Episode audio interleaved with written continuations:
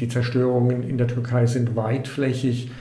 Äh, sie gehen, wenn Sie von, vom Mittelmeer, von Antakya bis nach Diyarbakir, das sind 500 Kilometer, das ist ungefähr so, wie wenn Sie ein Katastrophengebiet in Deutschland von Freiburg bis nach Dortmund haben.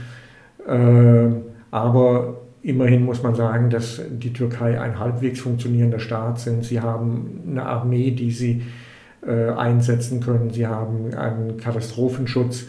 Aber man sieht an den Bildern und Berichten, dass es selbst da schwierig ist. Christoph Klitsch-Ott ist bei Caritas International Referatsleiter für Nordafrika Nahost.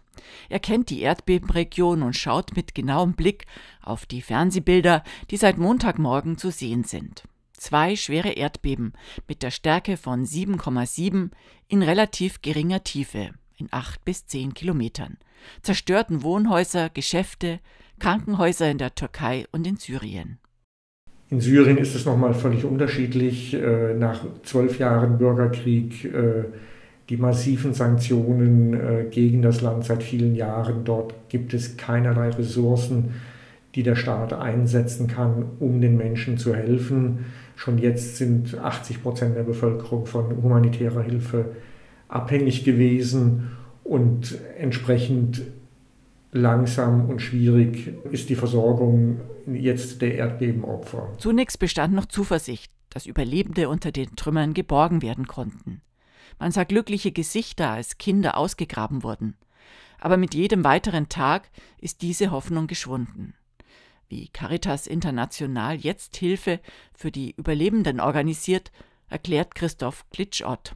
Wir sind in Kontakt mit unseren lokalen Partnern. Das ist in erster Linie die Caritas Türkei und die Caritas Syrien, die beide schon vorher in den betroffenen Gebieten äh, aktiv gewesen sind. Dazu kommen noch äh, zwei türkische und zwei syrische Nichtregierungsorganisationen, mit denen wir auch bereits zusammengearbeitet haben oder zusammenarbeiten. Und die liefern uns jetzt die Informationen. An den Aufräumarbeiten mit schwerem Gerät beteiligt sich die Deutsche Hilfsorganisation nicht. Jetzt in den nächsten Tagen äh, wird es zunächst darauf ankommen, die betroffene Bevölkerung mit Nahrungsmitteln, mit Wasser, mit warmen Decken, mit Kleidung zu versorgen. Natürlich braucht es auch medizinische Hilfe äh, für die ganzen Verletzten. Und dann muss geschaut werden, wie Menschen äh, ein Dach über den Kopf bekommen.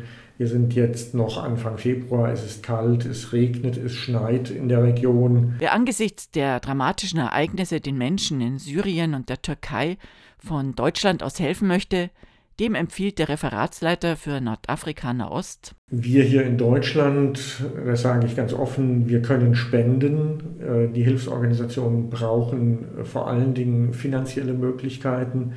Wir können Hilfsgüter in der Türkei einkaufen. Wir können Hilfsgüter auch in Syrien oder den Nachbarländern einkaufen und auf relativ kurzem Weg in das Katastrophengebiet äh, schaffen.